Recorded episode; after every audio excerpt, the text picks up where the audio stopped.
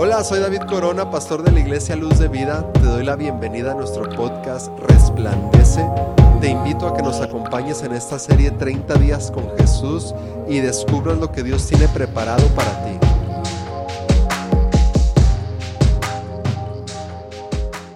Hola, ¿qué tal? Llegamos al día 13 de nuestros 30 días con Jesús. Y en Lucas capítulo 11 encontramos la oración de Jesús. No sé si alguna vez has pensado qué le hubieras pedido a Jesús si hubiera sido uno de sus doce discípulos. Ellos pudieron ver desde primera fila muchos milagros y pudieron haber pedido el mismo poder para hacerlos. Leemos a través de los evangelios en repetidas ocasiones pasajes como este, pero Jesús se apartaba a lugares solos y oraba encontramos que la fortaleza del ministerio de Jesús no estaba basada en la cantidad de personas que lo seguían, tampoco en la cantidad de personas que él sanaba o los milagros que pudiera hacer. La fortaleza de su ministerio estaba basada en su comunión con el Padre. Y esto para los discípulos fue muy fuerte y fue tan grande el impacto de la oración de Jesús que cuando tienen la oportunidad de pedirle algo, lo que ellos le piden es enséñanos a orar. Ellos pudieron pedir que les enseñara a sanar, a liberar demonios, a caminar sobre las aguas o quizá a calmar tormentas. Pero ellos se dieron cuenta que todo lo que Jesús podía hacer era el resultado de su comunión con el Padre.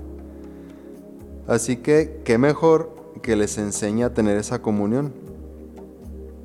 En el ejemplo de los discípulos nos damos cuenta de que todos necesitamos ser enseñados a orar Ninguno nacemos sabiendo y mucho menos aprendemos solamente por ir a la iglesia. Aunque estos hombres vivían con Jesús, no fue hasta que Él les enseñó que ellos supieron cómo orar. Al leer y meditar lo que conocemos como el Padre Nuestro, nos damos cuenta de que la oración es más que simples repeticiones. Aquí Jesús nos da una estructura para la, para la oración a partir de la cual cada uno de nosotros podemos construir nuestra oración personal y nuestra relación con el Padre. Siempre me he puesto a pensar que si Jesús, como dice Hebreos, es el que sostiene todas las cosas con la palabra de su poder, hacía a un lado todas las actividades de su vida diaria para poder estar en oración, ¿cuánto más nosotros necesitamos tener un tiempo con el Padre a solas?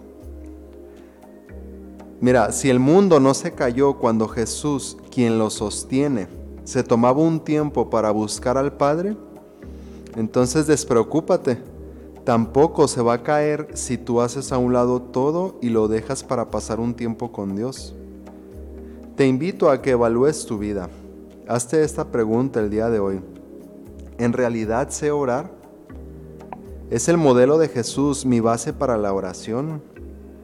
¿Conozco la voluntad del Padre para pedir que ésta sea hecha o estoy pidiendo para mis deleites, como dice Santiago? Pregúntate, ¿en realidad considero tan vital la comunión con el Padre que logro hacer a un lado todo para estar a solas con Él?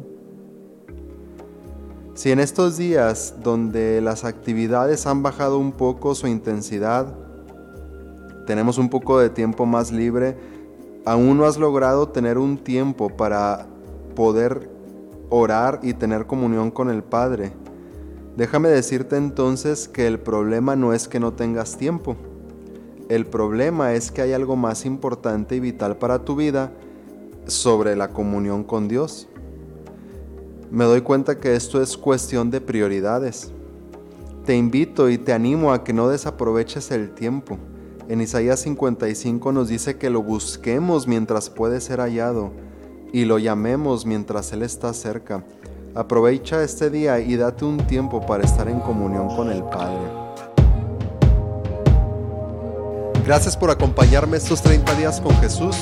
Te animo a que sigas la serie hasta el final. Dios te bendiga.